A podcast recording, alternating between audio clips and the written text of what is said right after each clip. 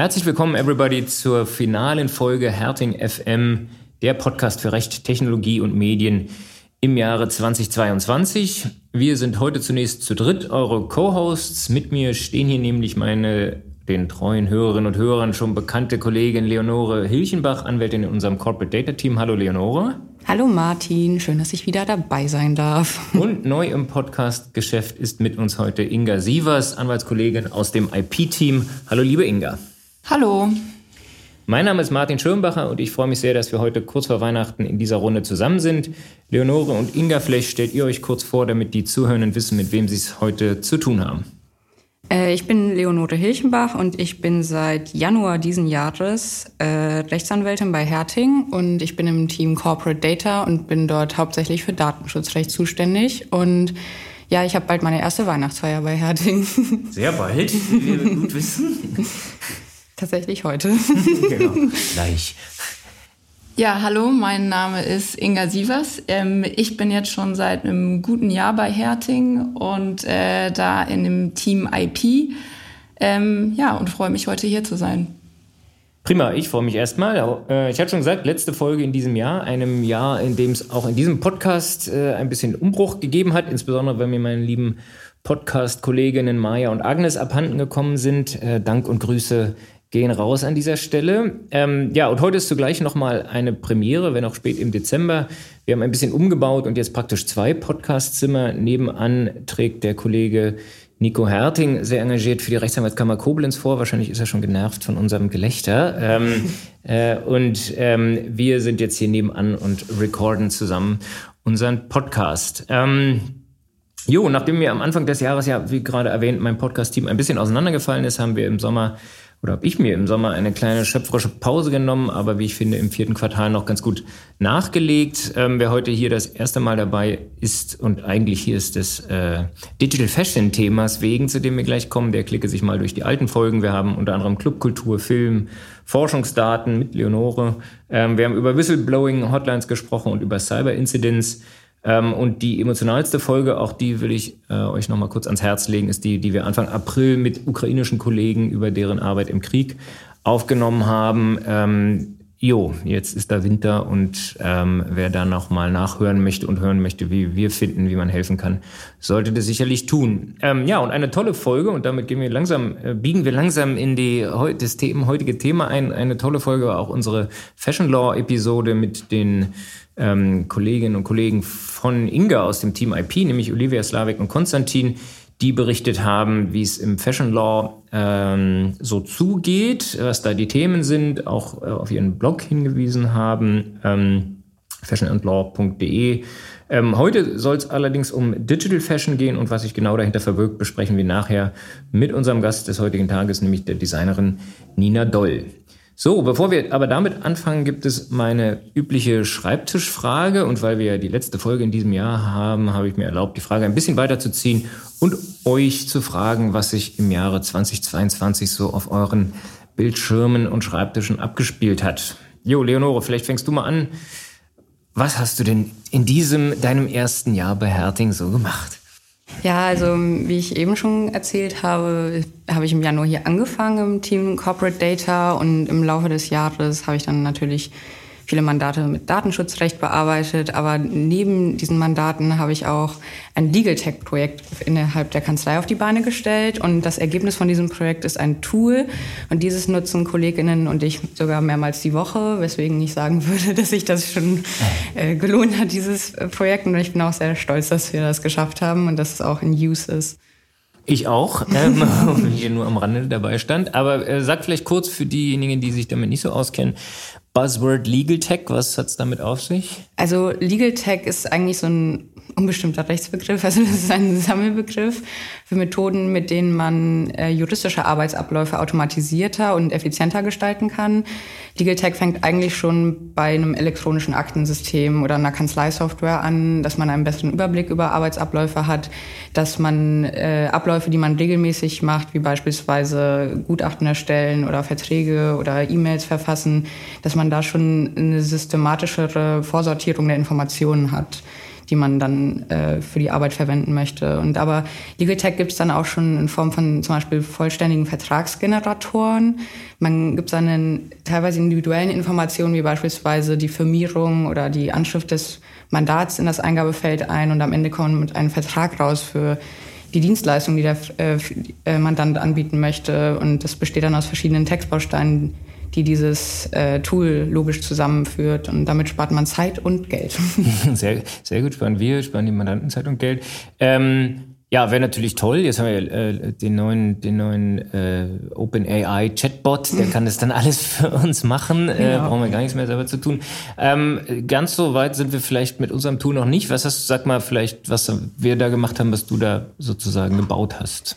Ähm, mit einem Kollegen gemeinsam haben wir mit einem externen Dienstleister zusammen ein Tool gebaut, mit dem wir kleine rechtliche Gutachten, die wir regelmäßig für Mandanten erstellen, ähm, die auch relativ speziell sind, ähm, automatisierter erstellen können. Also wir haben diese Gutachten auch bereits vor, des, vor der Zeit des Tools, also wir rechnen jetzt immer vor dem Tool und nach dem Tool, erstellt. Und äh, da haben wir dadurch, dass die Sachverhalte immer relativ ähnlich waren, aber immer Kleinigkeiten unterschiedlich waren, haben wir dann natürlich wie auch alle anderen Leute, die nicht alles, die nicht bei jeder Aufgabe bei Null anfangen, haben wir dann mit den Textbausteinen, die sich schon etabliert haben, gearbeitet. Und dann haben wir uns gedacht, das kann man doch alles effizienter gestalten, indem wir beispielsweise eine Art Eingabefeld und eine Maske vorschalten, wo wir dann anklicken können, wohin dieses Gutachten ungefähr gehen soll, wo wir dann noch einzelne individuelle Informationen einspeisen und am Ende dann aber dieses kleine Gutachten haben. Also die Idee dahinter war die Beschleunigung von diesem Gutachten, von diesen Heraussuchen von bereits erstellten Textbausteinen.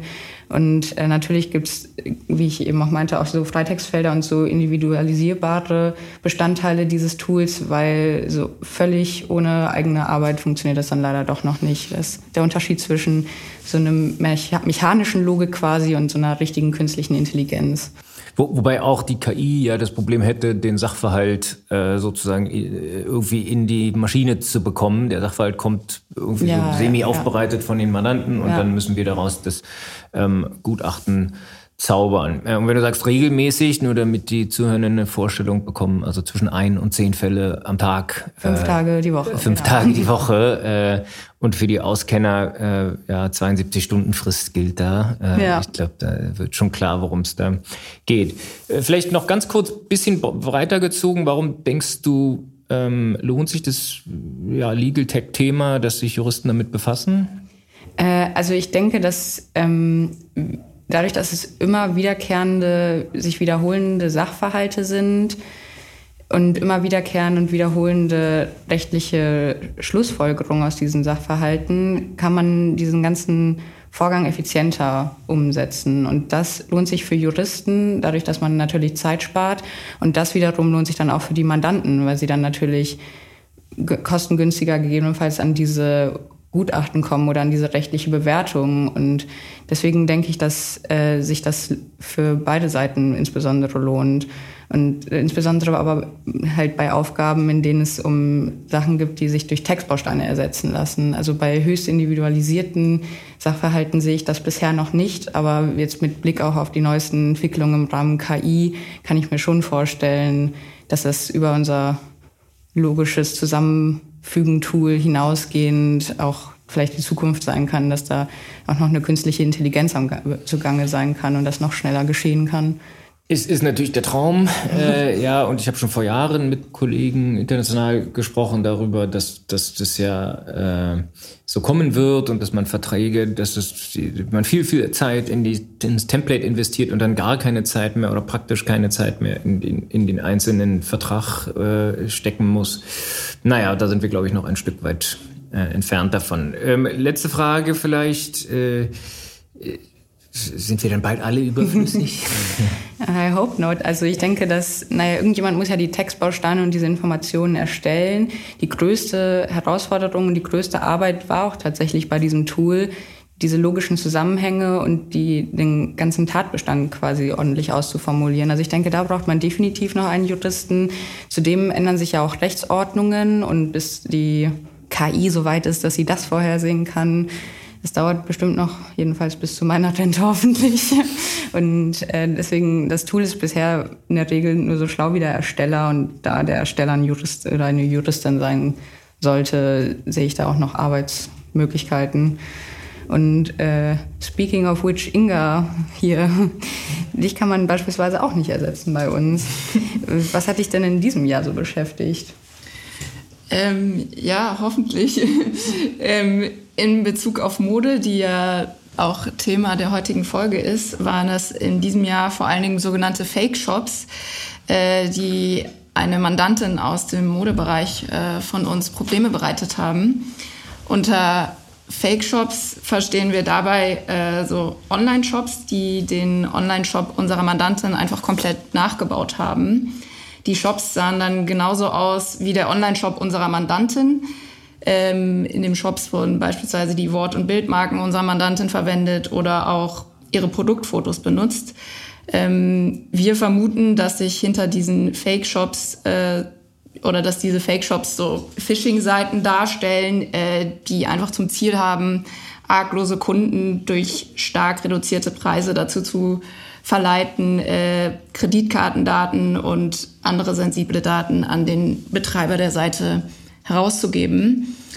Ähm, ja, an sich lagen damit dann also ganz klare Rechtsverletzungen vor. Problem an der Sache war immer nur, dass äh, diese Fake-Shops kein Impressum hatten so dass wir den Betreiber der Seiten nicht in Anspruch nehmen konnten. Und äh, wie seid ihr dann vorgegangen? Also wenn ihr dann eine Seite hattet, beispielsweise Herting24, die so getan hatten, als würden sie Rechtsberatung aller Herting vornehmen? Also im ersten Schritt haben wir immer probiert, diese fraglichen Internetseiten sperren zu lassen. Äh, da die Domains der Fake-Shops fast immer auf .com geendet haben, konnten wir uns dann bezüglich der Sperrung nicht, wie wir es vielleicht bei einer DE-Domain getan hätten, an die DENIC wenden. Die DENIC ist die zentrale Registrierstelle aller Domains mit der Länderkennung DE im Internet, sondern mussten andere Wege finden. Meistens haben wir dann die Host-Provider der jeweiligen Website äh, von den Fake-Shops angeschrieben also ein Host-Provider ist äh, verbietet Speicherplatz für fremde Inhalte und Domainnamen, für alle, die das nicht wissen. ähm, ja, und diese Host-Provider sind auf jeden Fall nach der Rechtsprechung des BGH dazu verpflichtet, rechtsverletzende Inhalte abzustellen. Das heißt, den Zugang zu den fraglichen Internetseiten zu sperren, äh, sofern ihnen denn eine Rechtsverletzung gemeldet wird. Oft hat es schon gereicht, die Host-Provider anzuschreiben und äh, dann wurden diese Fake-Shops gelöscht. Manchmal haben die Host-Provider aber auch ärgerlicherweise nicht geantwortet. Ähm, in diesen Fällen haben wir uns dann an den Registrar gewendet. Äh, der Registrar ist das Unternehmen, das die Registrierung der Domainnamen durchführt. Ähm, der Registrar haftet allerdings nur subsidiär. Das heißt, äh, man kann nur dann zum Registrar gehen oder sich an diesen wenden, wenn der Betreiber der Internetseite oder der Host-Provider zuvor erfolglos in Anspruch genommen wurde. Ähm, ja, und äh, so konnten wir eben in den meisten Fällen die Sperrung der Internetseiten bewirken. Und was ist mit dem eigentlichen Fake-Shop-Betreiber, nachdem, also wenn man das dann gesperrt hat? Ähm, Auskunft über den eigentlichen Shopbetreiber konnten wir leider in keinem der Fälle bekommen. Ähm, auch von uns in diesem Zusammenhang dann gestellte Strafanzeigen verliefen immer im Sande. Äh, die Staatsanwaltschaft, die Staatsanwaltschaft ähm, hat die Ermittlungen stets mit der Begründung, wir konnten keinen Täter ermitteln, eingestellt. Ja, dann aber jetzt lieber mal was zu etwas Erfreulicherem. Äh, Martin, was war denn dein Highlight dieses Jahr oder deine Highlights? Ja, ich glaube, den äh, bösen Buben auf der Spur zu sein, wäre schon mein Highlight, ähm, wenn man es denn schafft. Wenn's, wenn nicht die, die Antwort der Staatsanwaltschaft ist, wir haben nichts gemacht. Naja, also ähm, ja, schwierig, eine Auswahl äh, zu treffen. Äh, ähm, besonders absurd, da ich ja die Idee hatte, diese Frage in den Raum zu stellen. Ähm, Aber ja, ich bin ja wahrscheinlich der hier am wenigsten spezialisierte, weil ich sowohl Datenschutz als auch äh, E-Commerce und Online-Marketing und auch IT-Verträge mache. Wir hatten tolle Datenschutzprojekte, wo wir Mandanten geholfen haben, ihre Projekte halbwegs rechtssicher auf die Beine zu stellen. Wir haben zu dritt gerade eins halbwegs abgeschlossen mit Zedda zusammen, ja. noch äh, aus dem Medizinbereich. Ähm, ich habe, äh, ja, und insofern, ja, digitale Geschäftsmodelle ähm, sind heutzutage ja fast immer Plattform Modelle, äh, wo sich dann eben alle möglichen Fragen stellen, habe auch einen relativ großen IT-Vertrag verhandelt, ähm, was Spaß gemacht hat, insofern ein ziemliches Potpourri.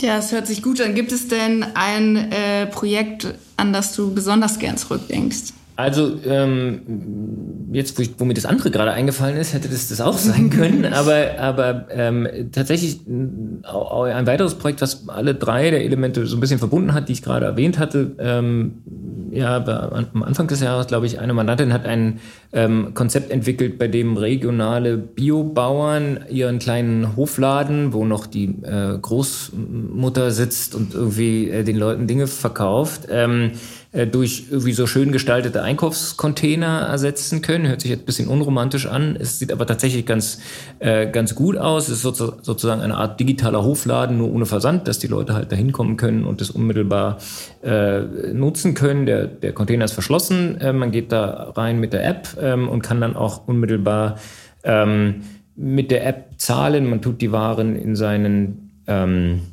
ja, in, in seinen Warenkorb, mhm. ich bin gesagt, also in seine Tasche eigentlich und scannt halt mit der App, äh, was, was man dort kauft und bezahlt dann.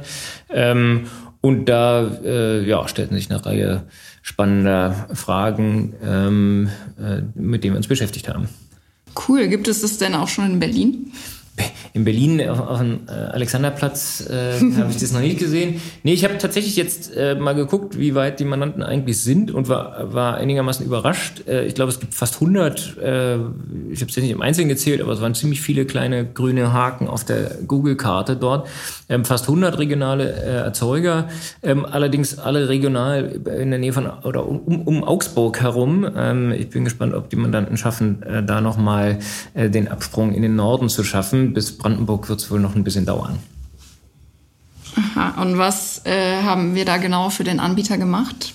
Also ähm, im Prinzip das, was wir immer machen, wenn Leute mit Plattformideen kommen. Äh, ja, wir haben einerseits die Verträge, also letztlich AGB gestaltet zwischen dem Anbieter der Plattform und den einzelnen Händlern, ähm, die sich da registriert haben. Ähm, wir haben äh, auch, was wir auch häufig dann haben, einen Mustervertrag gemacht zwischen dem Händler und dem Endkunden, weil bei solchen Plattformen ist ja häufig so, dass die Verträge äh, dann gerade nicht mit dem Anbieter der Plattform zustande kommen, sondern eben mit dem Händler, der auf der Plattform ist, äh, und dem Endkunden. Dort haben wir also einen Mustervertrag gemacht. Im Prinzip ist es ja Sache der Händler, da zu entscheiden, welche Verträge sie ihren äh, Verkäufen zugrunde legen wollen. Aber es ist natürlich einfacher, wenn das dann sozusagen alles ähm, einheitlich funktioniert. Ähm, wir haben äh, einen Website-Check vorgenommen, uns den Bestellprozess, die Registrierungsprozeduren dort angeschaut. Wir haben uns den Verkaufsprozess aus den Containern heraus angeschaut. Ähm, über diese App. Wir haben Payment-Dienstleister integriert und geschaut, ob das äh, sowohl vertragsrechtlich als auch datenschutzrechtlich geht. Denn ein paar weitere Dienste waren da dabei. Ähm, wir haben uns den datenschutzrechtlichen Teil äh, angeschaut. Das hast du gemacht, Leno, wenn ja, ich recht ja. entsinne. Äh, ja, da war die, die schwierigste Frage eigentlich, wer, übrigens auch eine Standardfrage bei Plattformen, wer, wem sollen eigentlich die Daten, jetzt sieht man meine Anführungszeichen, nicht gehören? Äh, ja, also wer äh, ähm, soll da eigentlich berechtigt sein an den Daten? Wer braucht dort welche Rechtfertigungsgrundlage? Ist es der Händler, der die Daten als Verkäufer der Ware, die Daten der, der Endkunden hat? Oder ist es und oder ist es der Plattformbetreiber, der natürlich auch ein Interesse daran hat zu erfahren, was die Leute auf der Plattform äh, da jeweils treiben. Ähm, ja, das waren so die wesentlichen Punkte und ähm, ja, ein bisschen bei der Expansion noch geholfen. Ähm, ja, ich werde mir den Podcast zum Anlass nehmen, mich dann nochmal zu melden bei dem Mandanten, welche Richtung das da eigentlich weitergeht. Das hört sich nach viel Arbeit an. Es war in der Tat viel Arbeit und es ist den vielen Mandanten und, und, und auch so externen nicht so richtig bewusst, was da jetzt alles dahinter steckt, wenn ich jetzt Startup bin und so eine Plattform gründe oder was gar nicht so selten vorkommt, wenn ich äh, ein etablierter Retailer bin und jetzt eine Plattform aufmache und meine Produkte ähm, jetzt vielleicht oder meine Plattform, die ich sowieso schon habe, äh, jetzt auch anderen Händlern ähm, öffnen ähm, möchte. Insofern wird unterschätzt, äh, ist in der Tat relativ viel. So, jetzt kommen wir zu den ästhetischen Themen des Lebens. Heute sprechen wir nämlich über Digital Fashion. Inga und ich haben vor kurzem zu diesem Thema einen Artikel verfasst für den Blog unserer Fellow HertingInnen, und zwar den Fashion and Law Blog. Diesen haben wir natürlich in den Show Notes verlinkt. Werbung vorbei. Äh, dabei haben wir das Thema aus der rechtlichen Perspektive begutachtet. Welche Vertragsart ist das und wann rennt man am besten zum Anwalt oder zur Anwältin und äh, so quasi wir haben das aus der von einem aus dem Office begutachtet, aber unsere heutige Gästin, die begutachtet das von der Front. Und äh, zwar ist das äh, äh, unsere Gästin Nina. Und ähm, nochmal kurz zum Digital Fashion Thema. Was ist das überhaupt? Digital Fashion ist der Oberbegriff für digitale Gestaltung von Kleidungsstücken beziehungsweise Gegenständen, die wir so identifizieren würden als Kleidungsstücken, als Kleidungsstücke im echten Leben. Es geht wie bei echter Kleidung auch um Design. Kunst trifft hier Zweck. Das Besondere bei Digital Fashion ist, dass es eigentlich nur eine digitale Information ist und sie wird auf Bildmaterialien wie Fotos oder Videos übertragen. Mit gebündelter Vorstellungskraft stellen wir uns jetzt das hier vor. Was ist das genau? Also wir stellen uns jetzt vor, dass unsere Kleidung eben nicht an Physik gebunden ist, sondern dass unser T-Shirt immer, auch wenn wir stehen, dramatisch hinter uns schweben würde. Und das ist im Wesentlichen Digital Fashion. Es gibt hier keine Naturgesetze und im Einfallsreichtum sind keine Grenzen gesetzt. Sci-Fi meets Fashion quasi. So wie ich eben schon geteasert habe, hier haben wir eine Gästin, Nina Doll. Nina hat sich bereit erklärt, liebenswerterweise sich unseren Fragen zu stellen. Nina kommt aus Berlin, hat Mode und Design studiert und sich im Laufe des Studiums auf den Entwurf von Digital Fashion spezialisiert. Und in diesem Bereich arbeitet sie selbstständig und hatte bereits Aufträge für die Vogue Portugal. Wir haben Ninas Instagram äh, auch in den Shownotes platziert, falls ihr das auch auschecken möchtet. Und das ist auch ein lustiger Zufall mit Vogue Portugal, weil wir nämlich auf das Thema Digital Fashion äh, durch einen Vogue-Artikel gekommen sind und da schließt sich der Kreis. Hallo Nina, schön, dass du hier bist. Hallo, vielen Dank für die Einladung. Was genau machst du, Nina? Ich habe das jetzt versucht zu erklären, aber ich denke, du kannst es besser erklären. ja, genau. Also du hast es schon sehr gut erklärt, was Digital Fashion eigentlich ist. Und also ein Großteil meiner Arbeit besteht auch wirklich darin, dass ich selbstständig als Digital Fashion Designerin tätig bin. Gleichzeitig bin ich aber auch noch als sogenannte CGI-Designerin tätig. Also CGI steht für Computer Generated Images. Also quasi alles, was Bildmaterial ist oder eine Visualisierung, was am Computer erstellt wird. Also sogenannte 3D-Designerin. Das sind so die zwei Hauptthemen, mit denen ich mich beschäftige. Und gleichzeitig unterrichte ich mittlerweile auch Studierende im 3D-Bereich und im Digital Fashion-Bereich, um vor allem im Modedesign-Studium da den Studierenden nochmal ein bisschen eine andere Richtung zu zeigen. Und wo hast du selber das gelernt? Auch im Rahmen des Studiums oder wie bist du dazu gekommen? Genau, also ich habe meinen Bachelor in München gemacht im Bereich Modedesign, also ganz klassisches Modedesign. Bin dann für meinen Master nach Berlin gegangen, habe hier an der HTW meinen Master of Arts gemacht, auch ganz klassisch im Modedesign und hatte eigentlich den Plan, im Rahmen meines Masters mich so ein bisschen auf Strickdesign zu spezialisieren. Einfach aufgrund dessen, dass die Modewelt ja doch ganz schön umkämpft ist und ich mir gerne so eine kleine Spezialisierung suchen wollte, in der Hoffnung darauf, dann leichter einen Job finden zu können. Es kam dann aber doch alles ganz anders, so wie es dann doch meistens ist. Ähm, und ich hatte im zweiten Semester, nee, sogar schon im ersten Semester meines Masterstudiengangs ein Fach, was sich mit dem Thema Digital Fashion beschäftigt hat. Das war für mich auch wirklich der allererste Berührungspunkt, den ich überhaupt mit 3D oder Digital Fashion hatte. Also davor habe ich das selber auch noch nicht gehört. Es ist ja auch noch ein sehr neuer Bereich. Ähm, wir haben damals mit einem anderen Programm gearbeitet, als ich jetzt arbeite. Mittlerweile arbeite ich mit Clo 3D. Das ist eine Software, die nur für das Erstellen von digitaler Mode da ist. Und wir haben damals mit einem anderen Programm gearbeitet, nämlich Browseware. Ist auch zur Erstellung von Digital Fashion, ist aber noch mal ein bisschen mehr auf die Produktion ausgerichtet. Und ich muss sagen, als wir das angefangen haben in der Uni, fand ich es ganz schrecklich. Ich hatte gar keinen Spaß daran. Ich fand das Programm schrecklich. Ich habe es überhaupt nicht verstanden, warum man überhaupt Digital Fashion lernen sollte oder sich damit beschäftigen sollte. Ähm, hat dann ein bisschen gebraucht, bis ich reingekommen bin und habe dann eigentlich gemerkt, okay, nee, eigentlich macht mir das super viel Spaß und ist auch total sinnvoll.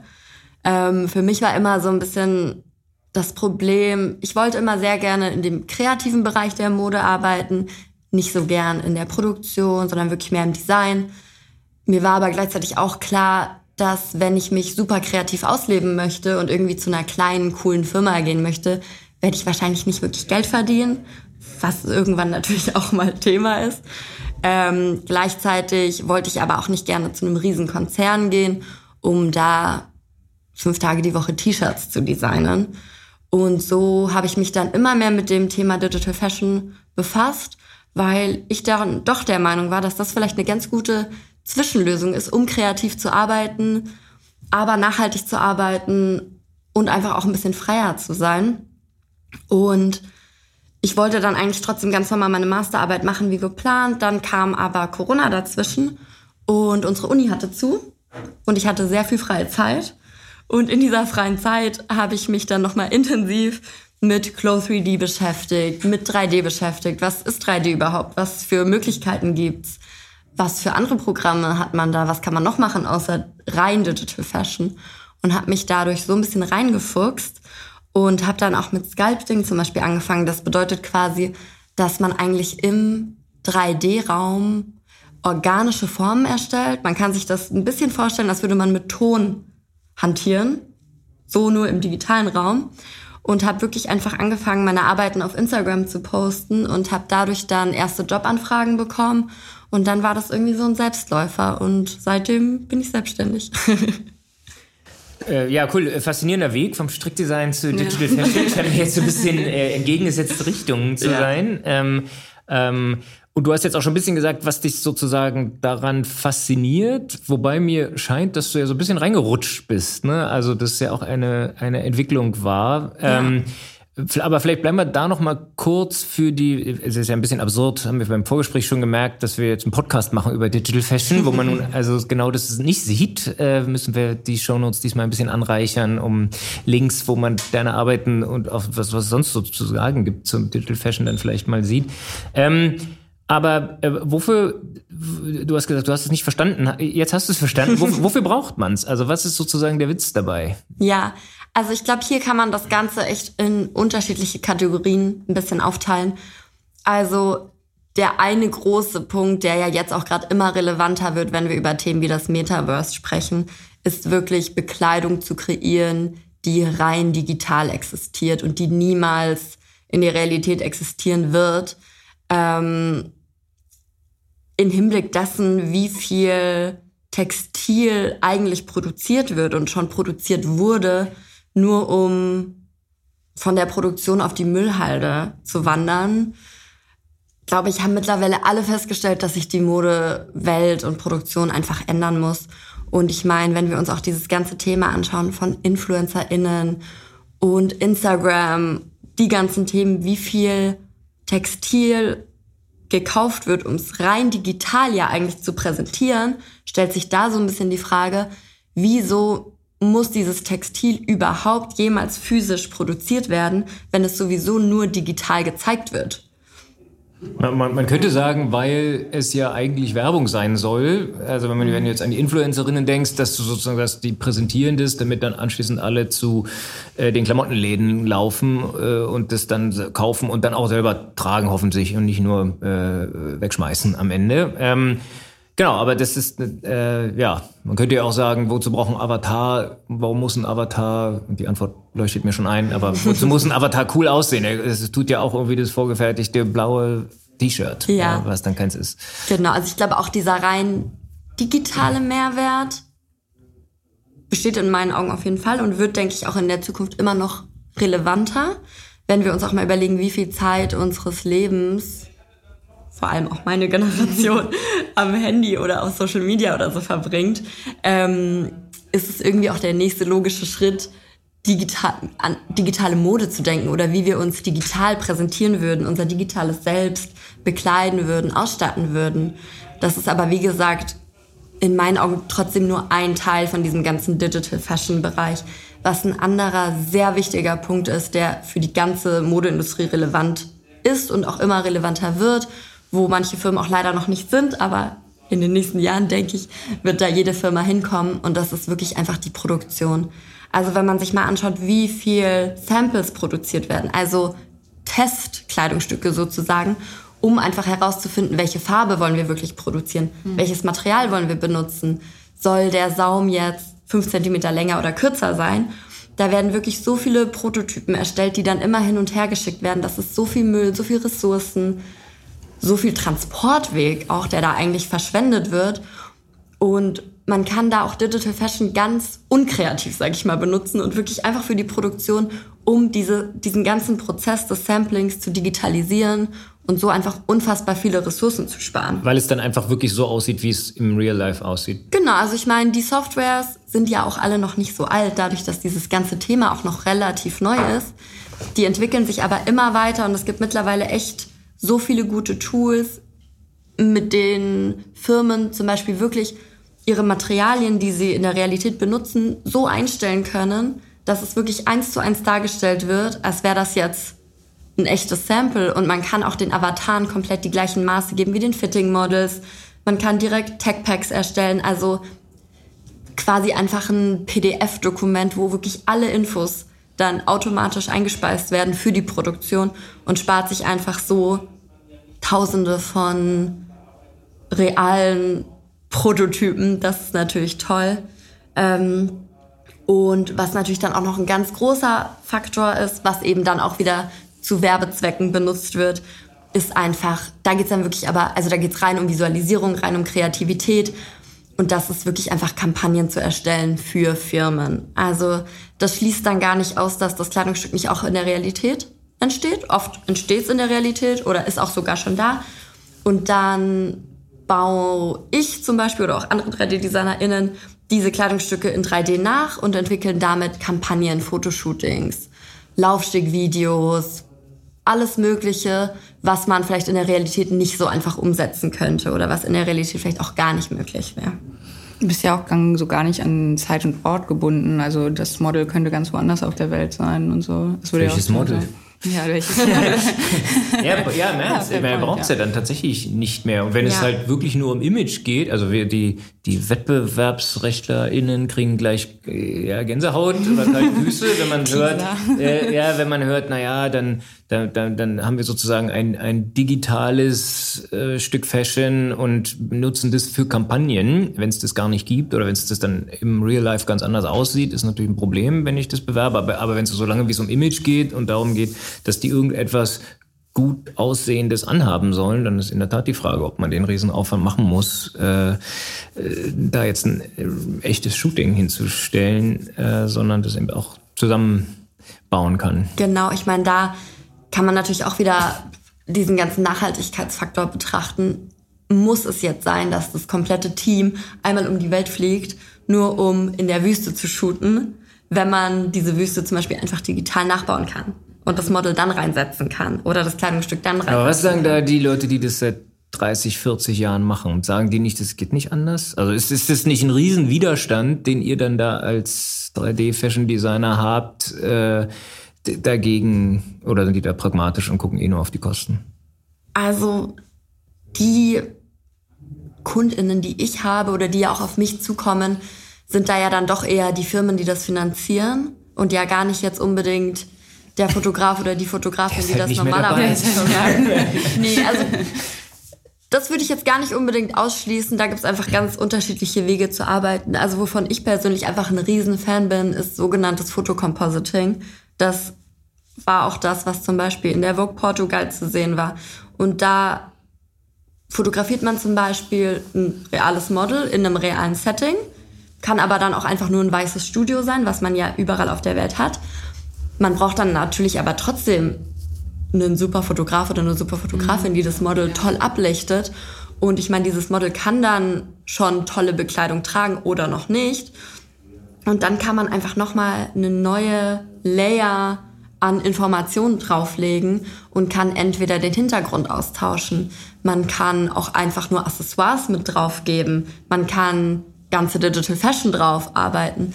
Und das ist so das, was ich auch eigentlich mit am liebsten mache, weil ich super spannend finde zu sehen, wie sich die Realität mit 3D oder mit dem virtuellen Raum verbindet und dann dadurch nochmal ganz neue Welten entstehen. Hm. Eine richtige Altered Reality. Ja. und bei dem Programm, von dem du eben gesprochen hast, also das benutzt du auch hauptsächlich. Und äh, woher nimmst du da diese Stoffmuster, von denen du gesprochen hast? Also gibt es da so, so Templates, die du kaufen kannst? Also ich stelle mir das ein bisschen vor wie bei Photoshop, dass man auch, oder dass man, man kann ja auch von irgendwelchen Künstlern bei irgendwelchen Programmen dann die Pinsel, die die da programmiert haben oder und dann verkaufen, die kann man ja dann sich runterladen und sowas. Gibt es dann bei diesem Programm, was du verwendest, auch, dass du sagst, ich möchte diese Stoffmuster oder schon so vorgegebene Schnitte oder wie, wie funktioniert das genau? Also es gibt in dem Programm selbst schon voreingestellte Stoffmuster, die einfach Basis Stofflichkeiten wiedergeben. Also sei das mhm. einfach mal eine, eine ganz normale Baumwolle oder ein Jeansstoff oder eine Wolle, also wirklich so die Sachen, mit denen man auch täglich Berührungspunkte hat, die sind dann schon voreingestellt. Es gibt aber gleichzeitig noch ganz viele Parameter, so wie man es auch aus anderen Programmen wie zum. Beispiel Photoshop kennt, wo man einfach selber nochmal einstellen kann, ist der Stoff jetzt ein bisschen dehnbarer, ist er weniger dehnbar, hat er mehr Feste, weniger Feste, wie dick ist der Stoff, diese ganzen mhm. Geschichten. Gleichzeitig gibt es aber auch Online-Ressourcen, die man kaufen kann, wenn man einen ganz bestimmten Stoff erwerben möchte, den irgendein anderer Künstler oder Künstlerin schon erstellt hat. Und gleichzeitig, wenn es dann wirklich an die Produktion geht, gibt es sogenannte so Physical Testing Kits mhm. eigentlich, die Firmen nutzen können oder BekleidungstechnikerInnen sind es dann meistens in den Firmen, die die nutzen können, um wirklich auf den Millimeter genau oder auf das, auf die Milligrammzahl genau alles zu testen und einzustellen, dass dann wirklich der Stoff von seiner Beschaffenheit eins zu eins so ist wie in der Realität. Also nutzt man ja eigentlich dann so als Basis das, was man kennt, so, so Schwerkraft mit genau. Baumwollstoff mhm. und dann überträgt man das und dann ist das, dann kann man daraus dann weiter basteln oder man verlässt dann die Realität, wie wir das am Anfang schon hatten, dass genau. man dann sagt so, nein, dieser Baumwollstoff, der schwebt jetzt und ja. so. Ah. Ah, hm.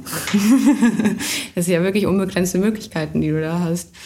Ja. Und sind die Aufträge eher so fancy Aufträge? Also, dass man dann sagt so, ähm, ja, wir möchten dieses Kleid, aber es soll dann wirklich auch nach Digital Fashion aussehen? Oder siehst du eher so Aufträge, wo man sagt, ja, das soll schon nah an der Realität sein, aber mit Digital Fashion können wir das jetzt kostengünstiger und nachhaltiger nachempfinden?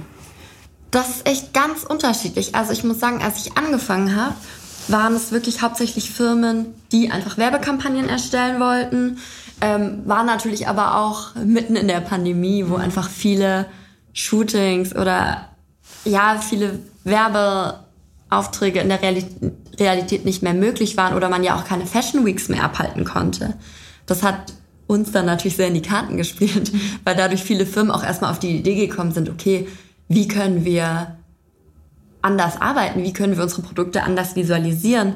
Das heißt, da war es wirklich sehr viel von diesen reinen Werbekampagnen, die dann aber auch von ganz schlichten Renderings, also Renderings bedeutet eigentlich einfach nur, dass man ein Bildmaterial kreiert aus einem 3D-Modell. Es können ganz schlichte Renderings gewesen sein, wie man es einfach in einem Online-Shop sieht. Also wirklich einfach von vorne, von hinten, vor einem weißen Hintergrund. Mhm. Ähm, bis hin zu ganz wilden Visualisierungen, wo die Kleidungsstücke in der Luft schweben und man einen surrealistischen Gletscher dahinter baut. Also da, das war echt super unterschiedlich. Und jetzt mit dieser ganzen Entwicklung hin zum Metaverse, hin zu Web 3, haben sich natürlich auch die Ansprüche der KundInnen so ein bisschen geändert. Oder, also für, da spielt mir, glaube ich, auch so ein bisschen in die Karten, dass ich Modedesign studiert habe und da auch nochmal ein anderes Hintergrundwissen habe weswegen ich jetzt auch viel mit Brands gearbeitet habe, die eigentlich in der Realität produzieren, jetzt aber auch gerne rein digitale Kollektionen entwerfen möchten. Und da habe ich dann für die wirklich einfach rein digitale Kleidungsstücke entwickelt, die auch niemals in der Realität jemals existieren werden. Und da ist dann natürlich der Kreativität nochmal auf einer anderen Ebene Freiheit ja, ja. gegeben. Also, weil ich meine, das Kleidungsstück muss dann in der Realität weder produziert werden können, noch getragen werden können. Da spielt dann die Schwerkraft auch nicht mehr so größte Rolle. Oder ob es das Material gibt, was du dir da überlegt genau, hast. Genau, da kann dann auch Glas. mal schön aus Metall sein, aus Glas und ja. Niemand muss sich hinsetzen und das wirklich Man kann sich trotzdem bewegen, obwohl ja, alles genau. starr ist. Ja. Sehr gut. Ähm, vielleicht kurz noch zu dem sozusagen Business-Aspekt davon. Also der, der jetzt, jetzt, hast du schon viele verschiedene Facetten mhm. erwäh äh, oder erwähnt. Wie, also der Markt, ist der dann ja, unbegrenzt? Äh, also wo, wo sind so die typischen Anwendungsfälle für Leute wie dich, die jetzt sozusagen 3D-Fashion-Design, du hast jetzt schon gesagt, Kampagnen und so, aber ähm, ja, Metaverse, wird's, macht Nike dann eine Metaverse-Collection? Gibt's wahrscheinlich schon? Ja. Ich glaube, ich will jetzt nichts Falsches sagen, aber Nike wurde ja von Artifacts aufgekauft. Nee, andersrum, Entschuldigung. Nike ja. hat Artifacts genau. gekauft. So. Ja. Man hätte noch weh gehört. Ähm, ja. Und Artifacts waren sehr bekannt dafür, dass die rein digital gearbeitet haben. Und somit hat sich Nike als eine der ersten Firmen da eigentlich schon mal einen ganz guten Platz im Metaverse gesichert, würde ich jetzt mal sagen. Und also da gibt es auch immer wieder Drops mit mhm. Artifacts und Nike, die auch echt immer ausverkauft sind. Also das ist wirklich bewundernswert. Und wie viel kostet so ein Digital Nike Sneaker? Also ich kann dir jetzt keine genauen Zahlen nennen bei Artifacts, aber es sind, also wir sind da schon, glaube ich, im vier- bis fünfstelligen Bereich. Ach, okay, also dann das ist ja eine richtige Anlage, eine genau, also Anlage dann. Auf jeden Fall beim Reselling, bei den ersten Drops meine ich, dass es auch mal noch weniger war oder wenn dann die Stückzahl größer ist. Mhm. Ähm, ja, echten Sneakern auch dann. Das dann ja. ja. Es ist ja, ist ja verrückt, ne? Es ist ja, also was heißt verrückt? Das ist natürlich auch wiederum vollkommen logisch. Äh, wir hatten ja auch schon mal eine Folge zu NFTs und zu der quasi künstlichen Verknappung im Digitalen, die es ja praktisch nicht gibt. Ne? Also ja. es, es gibt ja, also außer dass man Geld verdienen möchte, keinen Grund dafür, das zu verknappen. Äh, ja, das ist ja beliebig äh, kopierbar. Das ist nur eine rechte Frage, ob man es darf. Äh, ähm, aber möglich wäre es ja. Also jedenfalls, wenn man eine zweite Kopie erstellen kann, kann man auch eine dritte und eine vierte erstellen und verkaufen. Insofern äh, ja, leuchtet total ein, dass das so ist, aber muss man sich halt auch bewusst machen, dass das sozusagen die, äh, ja, da, das ist, woher die Limits kommen. Es ist letztlich eine Festlegung derer, die die Drops machen. Äh, ja. Genau, aber ich glaube, mm, zu diesem ganzen Thema, also mir fällt es manchmal auch noch schwer, das zu greifen. Ich glaube, da müssen wir aber einfach anfangen, das so ein bisschen anders zu sehen, so wie man auch den Kunstmarkt in der Realität irgendwie betrachtet. Ich meine, klar, es ist eine künstliche Verknappung, aber dieses ganze NFT-Thema basiert ja darauf, dass es Tokens sind, die einen bestimmten Code haben, der ja nicht so einfach kopiert werden kann, weil das ja dann wieder ein anderer Token wäre mhm. sozusagen. Also ich glaube, da muss man sich diese unterschiedlichen Ebenen so ein bisschen anschauen. Aber genau, dieser ganze NFT-Markt ist auf jeden Fall auch ein Vertriebweg, der relevant ist, der schon mal noch relevanter war und auch wieder relevanter werden wird. Ähm, wo sich aber einfach auch noch sehr viel tun muss, vor allem im Digital Fashion Bereich. Also ich meine, wenn wir jetzt einfach nur an 3D-Gemälde zum Beispiel denken, ähm, glaube ich, kann man das mittlerweile ganz gut verstehen, dass es wirklich eine Art von, eine Art von Kunst sammeln ist und von Token sammeln und es da einfach darum geht, dass man dann zeigen kann, okay, ich besitze dieses Kunstwerk und ich kann damit handeln. Also ich glaube, ein ganz wichtiger Punkt ist auch einfach die Tatsache, dass damit gehandelt wird.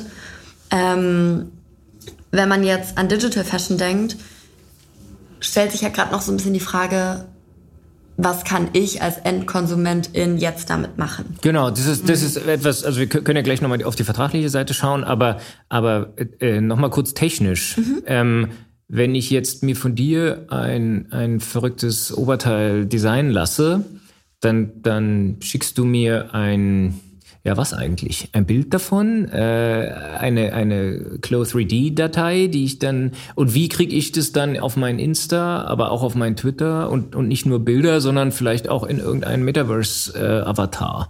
wie ja. funktioniert das? Also da gibt's ganz unterschiedliche Plattformen. Also meistens, wenn du jetzt von mir ein Kleidungsstück kaufen wollen würdest, würde das über eine Plattform laufen. Ähm, und da gibt's mehrere Plattformen, die dir dann zum Beispiel anbieten, wenn du jetzt von mir das Kleidungsstück kaufst, bekommst du zum einen meine Renderings, die ich erstellt habe, einfach als Bildmaterial und bekommst aber gleichzeitig auch den Service, dass dieses Kleidungsstück entweder durch eine AI-Technologie, also durch eine künstliche Intelligenz automatisiert oder durch Handarbeit sozusagen am Computer auf dein Foto gearbeitet wird. Und du das dann somit auf Instagram oder als WhatsApp-Profilbild oder was auch immer. Oder bei deinem TikTok-Account. Bei meinem TikTok-Channel. Ja. Bei deinem TikTok-Channel. Aber da muss genau. es ja schon wieder, das ist wieder ein bisschen komplizierter, weil da ist es ja ideal da so, dass ich mich auch bewegen kann mit genau, dem aber das, Stück an. Also Es gibt mittlerweile Möglichkeiten, das zu machen. Es gibt zum Beispiel eine App Zero Ten, ähm, die da sehr weit vorne sind. Ähm, das ist wie so ein kleiner Marketplace. Da werden die Produkte aber gerade gar nicht verkauft, sondern das ist eher für DesignerInnen, um ihre Arbeit zu präsentieren und für KundInnen, um es auszuprobieren. Ähm, also das geht schon. Aber wie gesagt, also die Technik ist da leider einfach noch nicht ganz so weit, wie sie sein müsste, um es für Endkundinnen komplett spannend, oder ich meine, es ist schon spannend, aber um es wirklich... Spannend ist es, es ist halt nicht interoperabel, daran liegt genau, also, Da muss einfach noch was passieren und da wird auch was passieren. Also ich meine, da arbeiten gerade so viele Firmen daran. Ähm, was ganz wichtig ist, ist einfach, dass die ganzen Programme untereinander nicht funktionieren. Mhm. Man kann jetzt leider im Moment nicht aus meinem Programm einfach was exportieren und dann auf beliebige Plattformen einfach mal so laden oder in verschiedene Spiele laden oder in verschiedene Apps. Also das funktioniert einfach nicht. Und da wird einfach ganz viel dran gearbeitet, weil solange das nicht 100% einfach funktioniert, Standardisierung ist, wie es immer ist. Ne? Es, es müsste einen Standard geben und da sind natürlich, was wird der Standard? Äh, da sind natürlich die Interessen unterschiedlich verteilt und da müsste genau. mal, muss der Markt sich wahrscheinlich ein bisschen konsolidieren äh, und dann eine große oder zwei große Plattformen geben und dann ist man eben entweder bei dem Apple oder dem Google äh, Plattformdienst, der, der das dann schafft, die Renderings auf die 70 Prozent größten ja. rauszuhauen. Ne? Vielleicht, ich hatte es ja schon kurz gesagt, vertragliche Seite und Plattform, ihr habt euch ja, glaube ich, eine Plattform mal angeschaut. Wie ist, wie, wie ist es denn vertraglich? Also was kriege ich denn da? Also vertraglich beim Kauf eines digitalen Kleidungsstücks, da trennt sich Kleidungsstück schon bei dem Wort digital, weil nämlich das Kleidungsstück, wenn ich es normal im Geschäft kaufe, dann habe ich einen klassischen Kaufvertrag. Aber ein normales Kleidungsstück ist ja körperlich.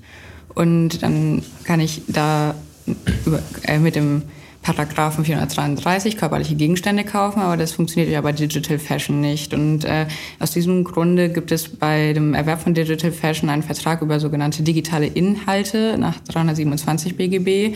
Das ist jetzt auch erst seit 2022 im Gesetz, also das ist jetzt hier brandneu.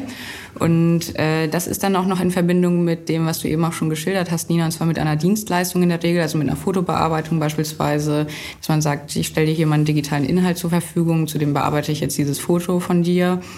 Und ähm, ja, im Wesentlichen ist das überhaupt kein Kaufvertrag mehr, womit wir es hier zu tun haben. Aber das ist eigentlich lustig, weil wir ja immer auch nach so Ähnlichkeiten suchen und deswegen denken wir dann wahrscheinlich im ersten Moment an, wie ich auch ein T-Shirt kaufen würde, aber es hat rechtlich tatsächlich überhaupt nichts damit zu ja, tun. Es hat auch ehrlich gesagt inhaltlich nichts damit zu tun. Ja, und auch inhaltlich, kannst ja nicht mal anziehen. inhaltlich kann ich es auch nicht anziehen. und eigentlich äh, das ähm, Besondere bei den Verträgen ist eigentlich auch, dass hier müssen beson diese besonderen Rechte müssen hier geklärt werden und dann kommen wir jetzt hier eigentlich auch zum IP-Teil dieser Verträge und ähm, was hier überall, überall geregelt werden muss und äh, was ist äh, eigentlich relevant bei, den, bei einem Vertrag mit Digital Fashion, Inga. Du bist ja hier, hier unsere IP-Expertin. Also was muss ich denn da genau drin regeln und was für Rechte muss ich da drin regeln? Ähm, ja, oder also die Frage kann ich ja auch erstmal an Nina geben. Ja. Ähm, wie, wie, wie, wie, sie das denn in der Vergangenheit gemacht hat. Äh, also wie hast du deine Verträge oder hast du überhaupt Verträge? Was machst du für Verträge, wenn du mit deinen Kunden arbeitest? Also wenn es jetzt rein um NFTs geht, muss ich sagen, verlasse ich mich da sehr stark auf die Plattformen, die das für mich übernehmen. Ähm, oder wo auch für mich geregelt ist, was ich als Dienstleisterin in dem Fall leisten muss, welche Files ich abgeben muss und was das, die ganzen anderen Rechte angeht, habe ich mich da sehr auf die Plattform, wie gesagt, verlassen. Womit ich mich hauptsächlich beschäftige, tatsächlich in meinem Alltag, sind eher die Verträge, die ich mit direkten KundInnen schließe, wo es dann aber gar nicht mehr um einen NFT-Verkauf geht, sondern wo es dann für mich eher darum geht, ähm, was für ein Projekt entwickle ich für den Kunden? Was muss ich leisten? Wie werde ich dafür bezahlt? Wie ist der Zeitrahmen, in dem das von mir auch erfüllt werden muss? Wann ist das Zahlungsziel, so diese ganzen Geschichten, die für mich wichtig sind. Okay, und was mit deinem eigentlichen Werk passiert oder was dann der Kunde mit deinem Werk macht, damit hast du dich dann noch nicht so auseinandergesetzt oder? doch, doch. ja. ist mir jetzt ent, entwischt. Ähm, nee, also wenn ich zum Beispiel eine Kampagne für KundInnen erstelle, dann wird da schon auch festgelegt, in welchem Rahmen das von denen genutzt werden darf. Ähm, muss ich aber auch noch an mir arbeiten, weil mir da doch manchmal noch das ein oder andere durchrutscht oder ich manchmal auch doch nochmal vergesse, einen Vertrag aufzusetzen und dann auf einmal mein Video in allen Stores zu sehen ist. Habe ich aber daraus gelernt, achte ich jetzt besser drauf. Aber also da sind auf jeden Fall noch viele Punkte, wo wir, glaube ich, alle als Artists noch ein bisschen vorsichtiger werden müssen oder uns noch mal ein bisschen besser damit beschäftigen müssen, weil das doch gerne mal durchrutscht. Ja, also das wäre meine nächste Frage gewesen, ob du so äh, Schutzmechanismen äh, schon etabliert hast, äh, mit denen du dich gegen äh, ja vor, vor Ideenklau schützt, quasi. Ja, also Ideenklau ist immer so ein bisschen schwierig.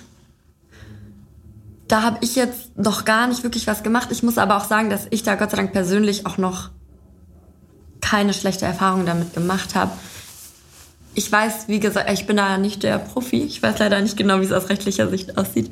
Aber ich meine, so wie viel Bildmaterial und wie viel Visualisierungsmaterial ja auch auf Instagram und überall irgendwie zur Verfügung ist, ist es ja schwierig. Also ich glaube, sobald ich meine Arbeit oder auch freie Arbeit ja schon online zeige, weiß ich nicht, inwiefern ich mich davor schützen kann, dass nicht irgendjemand, auch wenn es nur ein bisschen eine Inspiration ist, davon bekommt. Ähm, und natürlich im schlimmsten Fall dann mehr als nur eine Inspiration.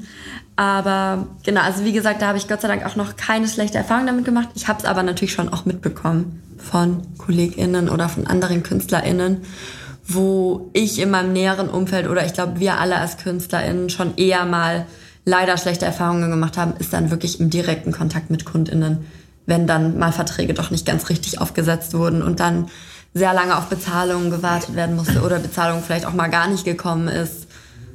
Es so geht nicht um die richtigen, es geht immer ums Geld.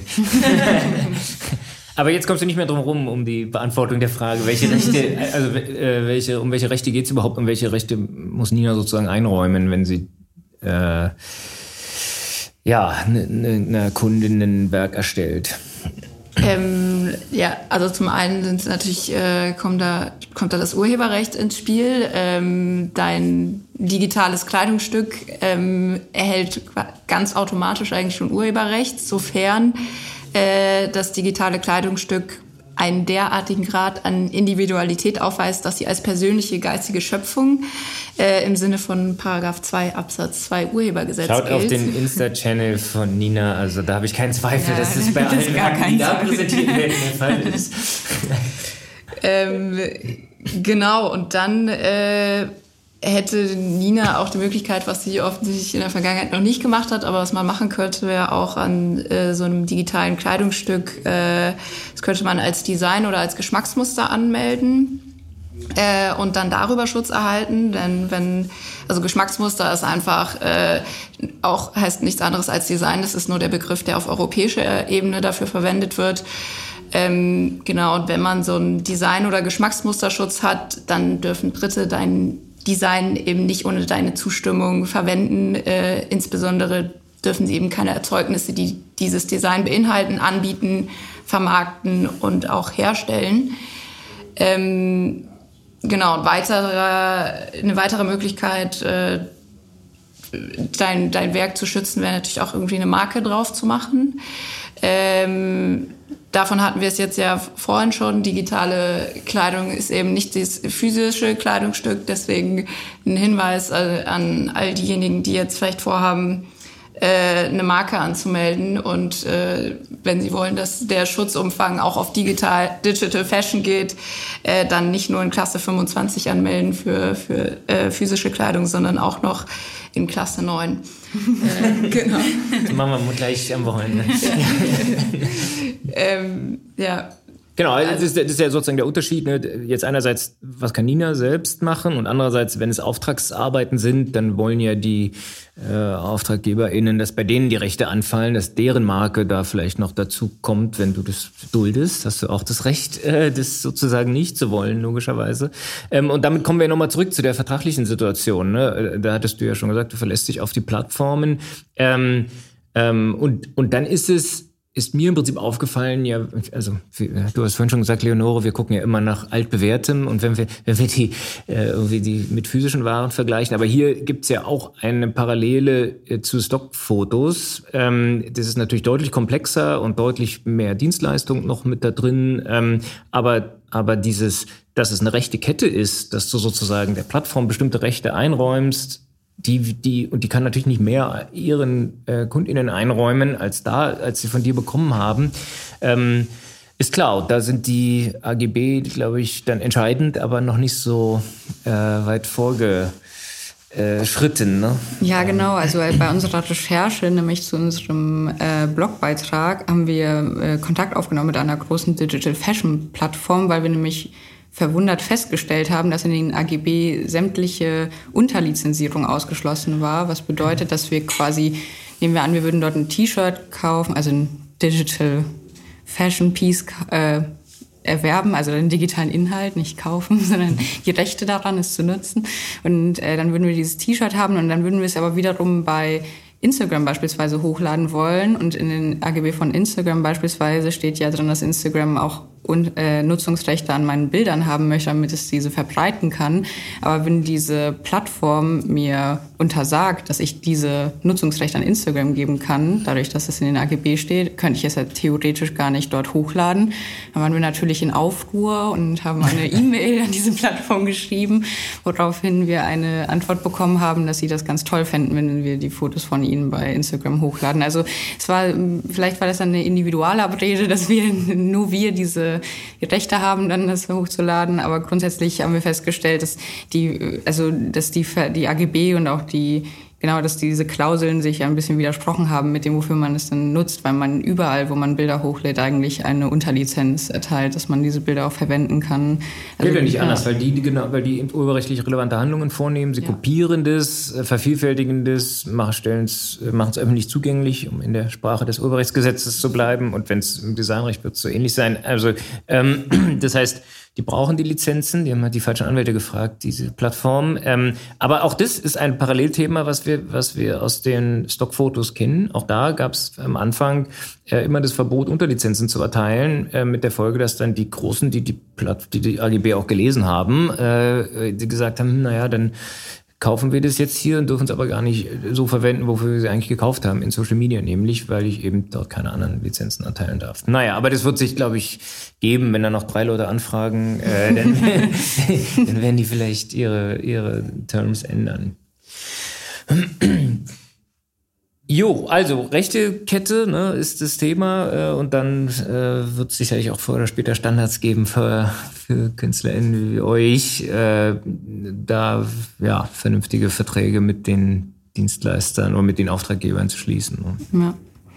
Ja. Nochmal zu dem NFT-Thema zurück, weil es wahrscheinlich auch in jetzt auch sehr gut hier passen würde. Du meintest ja eben, Nina, dass du auch ähm, NFTs mit deinen, also NFTs an deine Werke quasi dranhängst, so als digitale als Digital Certificate, dass das jetzt quasi von dir das Werk ist, aber das, also wie, hast du dich damit weiter auch beschäftigt oder ist das einfach quasi, das kam hinzu mit den Vertragspartnern, die du hattest? Mm, also bei mir kam das eigentlich dadurch, ich wurde mal von einer, das ist jetzt glaube ich auch mittlerweile fast eineinhalb oder zwei Jahre her, da hatte ich so meinen ersten Berührungspunkt mit diesem ganzen Thema NFT, Blockchain, Cryptocurrency, also so dieses ganze Themenfeld, was für mich ähm, ein großes Fragezeichen war. Damals. Wie für uns alle wahrscheinlich ja. so. Wo kam das denn her? Und ich glaube, es hat sich auch immer noch nicht jedes Fragezeichen gelöst, aber ich arbeite daran. Aber da wurde ich eigentlich von einer Firma kontaktiert, die für mich die ersten waren, die Digital Fashion als NFT verkauft haben. Also zu dem Zeitpunkt habe ich es dann schon mal am Rande mitbekommen von anderen KünstlerInnen, die ihre Werke als NFTs verkauft haben, aber noch gar nicht im Digital Fashion Bereich. Und das waren dann zumindest für mich so die ersten, die das gemacht haben.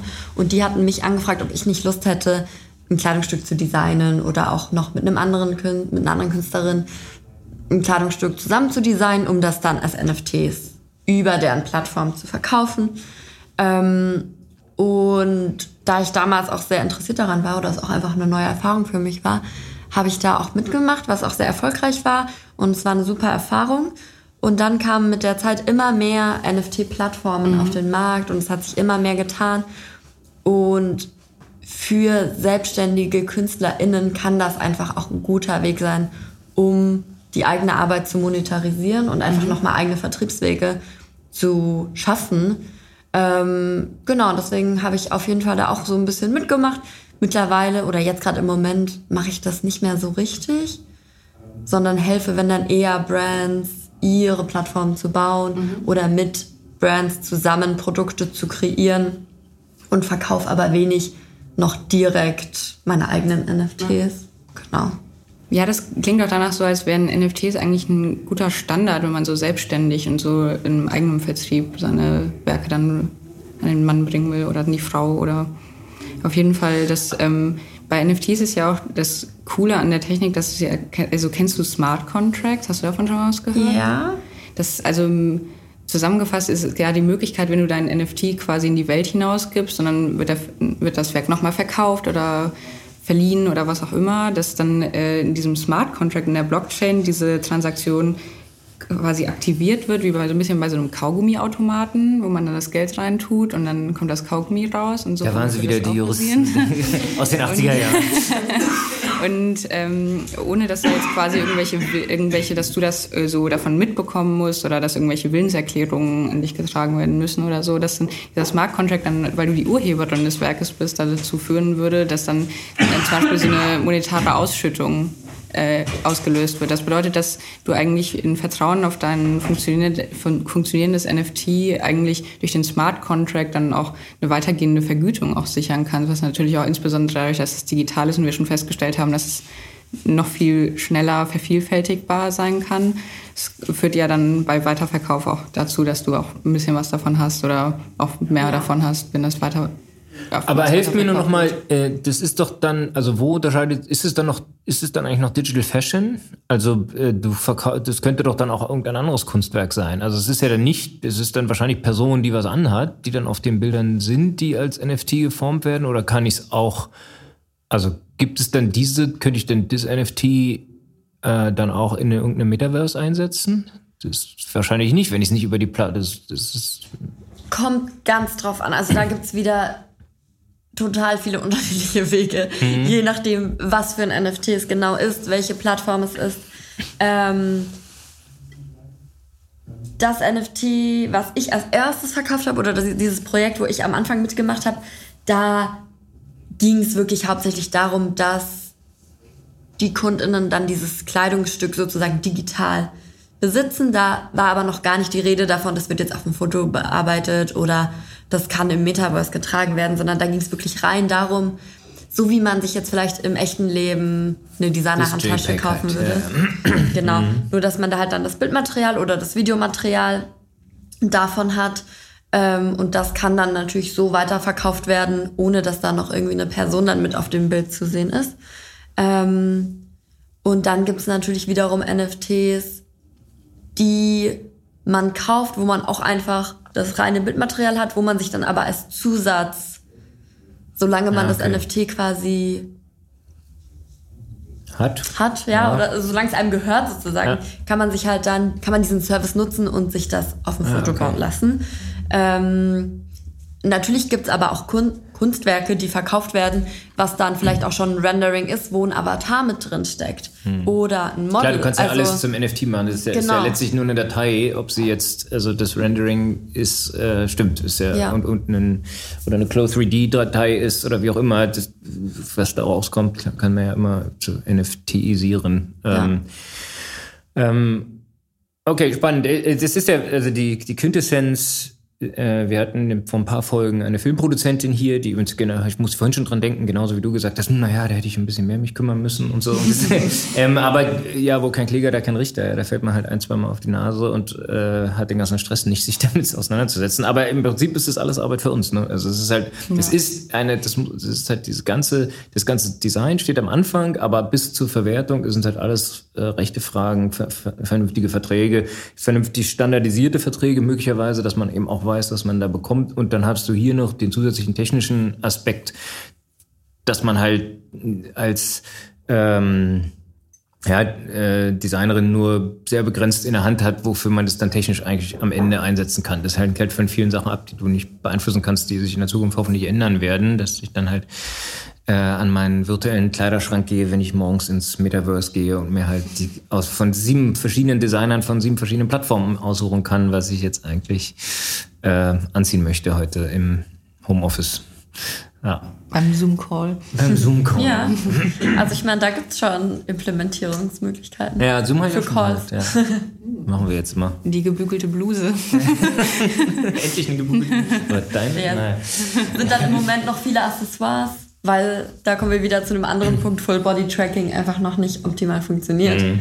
Aber alles, was mit dem Gesicht zu tun hat, Face Tracking für Ohrringe, eine Krone, weiß ich nicht. Solche Geschichten funktionieren ganz gut. Auch, das hat ja auch total die Überschneidung praktisch mit Filtern eigentlich ja. auch. Also so Digital ja. Make-up, alles.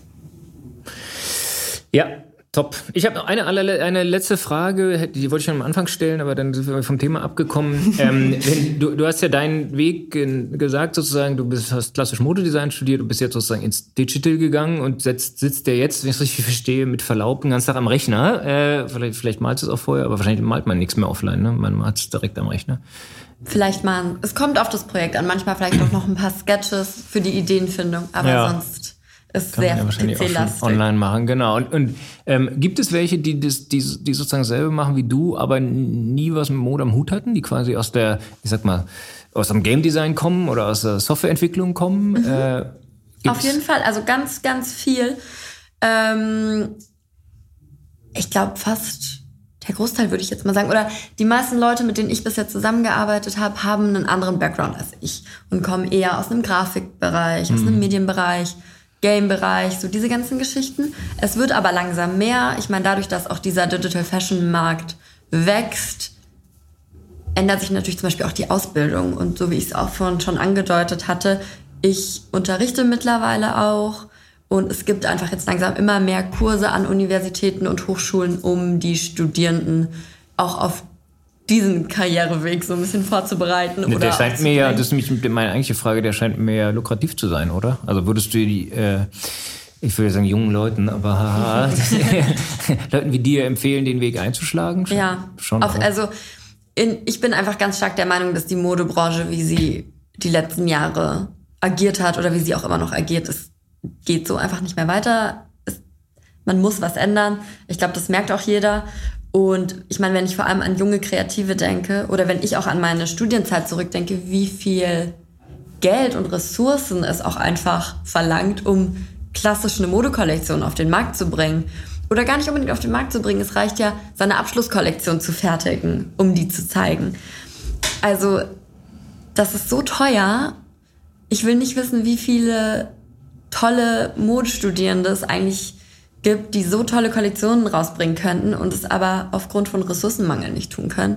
Und wenn ich jetzt da mal darüber nachdenke, dass man dann die Möglichkeit hat, seine komplette Kreativität und seine ganzen Ideen einfach virtuell zu realisieren und so der ganzen Welt eigentlich zu zeigen, was man für tolle Arbeit macht, dann noch dazu entreichert um den Fakt, dass es äh, eine Funktion erfüllen muss. Ne? Also es muss weder die Körper bedecken, es muss nicht warm halten, äh, genau. es kann einfach nur cool aussehen äh, und, und kreativ sein. Ist ja. schon irgendwie nicht so schlecht.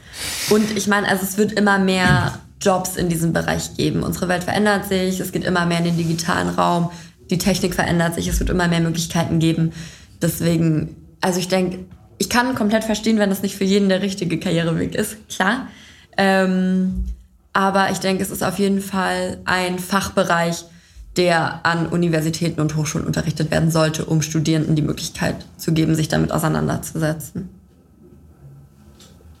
Ich gucke in die Runde. Ich glaube, das können wir als Schlusswort gelten lassen. ähm, Prima, vielen Dank, Nina. Äh, ich, also ich bin excited, äh, begeistert, ob des äh, Einblicks, den du uns hier gegeben hast. Wie gesagt, im Prinzip hätten wir das als Vodcast machen müssen, aber wir werden versuchen, so viel wie möglich äh, Bildmaterial nachzureichen.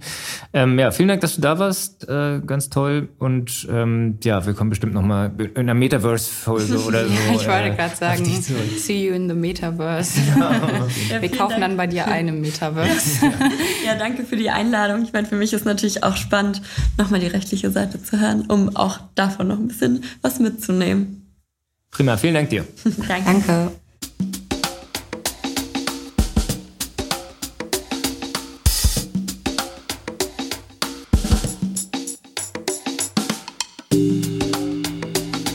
Das war sie, die letzte Folge von Herting FM, der Podcast für Recht, Technologie und Medien im Jahr 2022. Folge 33 ist im Kasten und ich bedanke mich herzlich und freue mich, dass ihr dabei wart bei meinen beiden Co-Hosts Inga und Leonore. Vielen Dank, ich hoffe, euch hat es Spaß gemacht. Ja, auf jeden Fall. Auf jeden Fall kommt die Begeisterung, so mag ich das.